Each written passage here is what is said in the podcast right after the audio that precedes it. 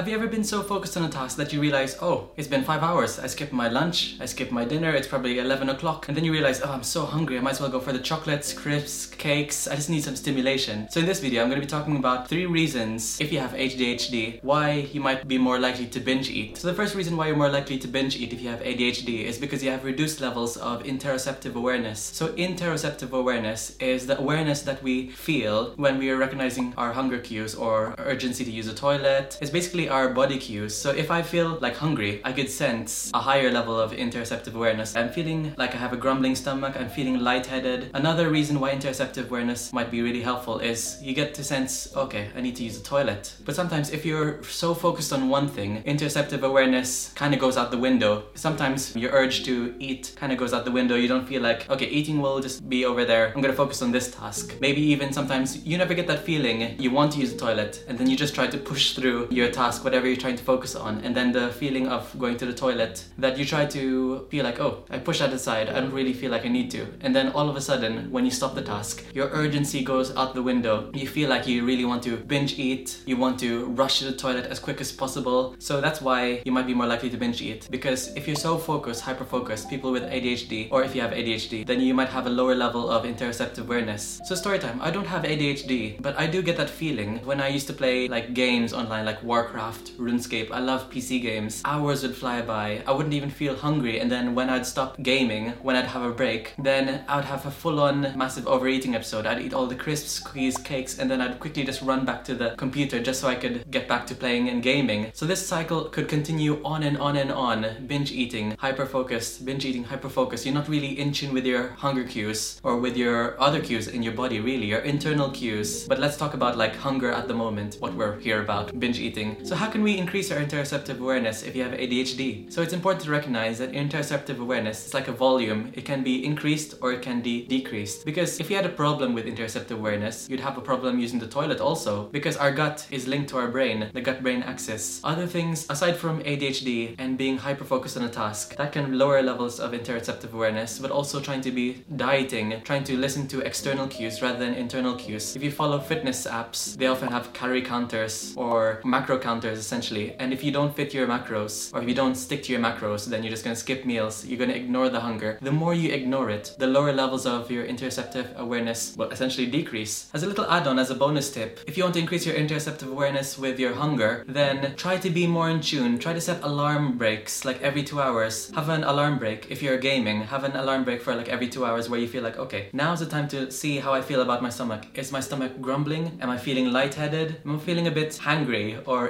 irritable? Those are signs of hunger. So try to recognize those and set an alarm break. That's a really good tip. So moving on to number two, why you're more likely to struggle with binge eating if you have ADHD is you might have lack of stimulation with your meals. So if you're told to go on a diet and have chicken, broccoli, and rice, there's not much stimulation. It's not really satisfying. It's not really enjoyable. So if you're gonna have a snack, which is let's say chocolate chips, which is an ADHD uh, person's number one weakness, essentially from what I've been hearing. Sure, it's delicious. It's giving you dopamine, which is great, but it's not giving you much stimulation. We need to have meals which are fully balanced, so it reduces our levels of urges to binge eat because it's satisfying our body physically, but also mentally. So here are three things you can do. So number one is to make sure that when you have a meal or a snack, make sure you try to implement food pairing. So food pairing is if you're gonna have like chocolate chips, don't have it on its own. Try to pair it with protein, fats, carbs, and fiber. So it sounds like a lot, essentially, but a good example is if you're gonna have chocolate chips, is have it with Greek yogurt and some seeds and maybe some honey. So that's gonna be nice, delicious, and balanced. If you're having balanced levels of meals, essentially protein, fats, carbs, and fiber, and balanced snacks, then it's gonna maintain your blood sugar levels. It's gonna reduce the urge to binge eat, and it's gonna maintain your levels of dopamine. The dopamine levels are not gonna go high and they're not gonna crash, just like your blood sugar levels. So second tip I highly recommend, and you probably have been doing this for a while already if you have ADHD, but if you don't, then this is really helpful to implement. The thing I highly recommend is to increase your caffeine intake. So coffee, tea, green tea, even caffeine pills. Because caffeine is an ADHDer's best friend. The reason why is because caffeine increases the production of dopamine, and dopamine is also your best friend. So that can reduce your urges to binge eat, and you're getting, you don't really need for like stimulation as much because you're already stimulated with dopamine. So the third tip on how to increase the stimulation with your meals is try to, it kind of works with number one as I mentioned earlier, is to what I call make a rainbow. And I know it's a play on words, but try to make sure your meals contain lots of colors. And I'm gonna go through certain uh, um, examples here. As I mentioned earlier, that having balanced meals and having as much color as possible can increase stimulation and also like regulate your dopamine levels throughout the day so you're having less urges to binge eat. So here are a few examples of rainbow snacks which I'll pop over here. So cheese sticks, cucumbers and hummus,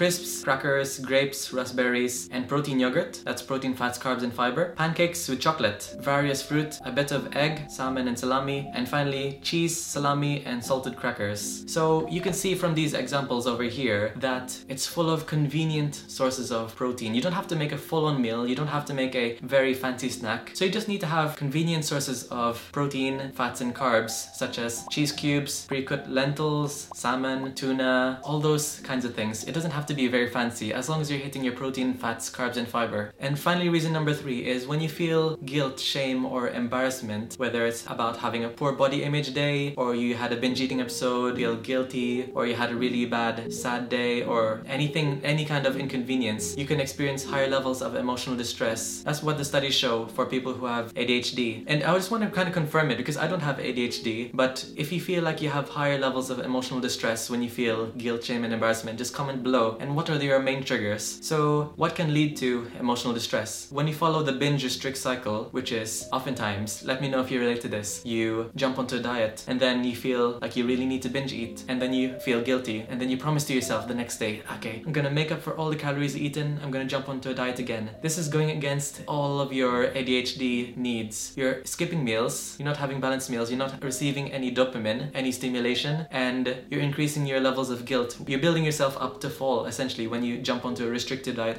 after a binge. So what I tell people who have ADHD and binge eating is to anti-diet, which is don't jump onto a diet after a binge eating episode. Just continue to eat regular meals, regular snacks that are fully balanced. Remember, try to include the rainbow and then see how you feel. What I highly recommend is when you're eating regular meals and snacks, because you're probably thinking right now, okay, Jonathan, how can I have regular meals and snacks if I struggle with ADHD? Like I could be so focused on gaming. What I highly recommend is to be strict with yourself and set a timer on your phone or alarm clock or whatever you use. So what I highly recommend is to start off with every two hours, try to set an alarm clock and when that alarm clock rings, see how you feel. Try to increase your interoceptive awareness. See if your stomach's grumbling. If, try to feel if you're a bit lightheaded or a bit cranky, hangry essentially. Then head over to have a balanced meal or a balanced snack. Remember rain bowl, make sure it includes protein, fats, carbs and fiber and then see how you feel afterwards. Am I feeling comfortably full? Every time you're trying to body check, trying to check how you feel, you're increasing your levels of interoceptive awareness, you're increasing the volume of interoceptive awareness and you're implementing regular meals much more, then you can try to extend that alarm clock to maybe every four hours. And then maybe if you're really, really uh, good with including your meals and snacks regularly, maybe you don't, won't even need an alarm clock. But I highly recommend continuing to take your ADHD medications and following everything your doctor says. Remember, this is just a suggestion. This is not the substitute to personalized advice. And I should have a disclaimer at the start of this video, but I'm just here to remind you that if your doctor says anything against this, then follow your doctor. This is not direct medical advice. And if you found this all helpful, comment below. And if you want to learn how to end binge eating, then check over here on how to end binge eating. Probably try to add in more about the rain bowl on a video on how to create balanced meals. And check the link in the description if you want to learn more about binge eating. Check out my free ebook. You can just download that freely. I'll just send that straight to your email as a 50 page PDF. My free webinars on how to reintroduce trigger foods, my one-to-one coaching, and my 30 day free 30 videos binge Reboot course. So let me know how you get on with all of these tips and I'll see you in the next video.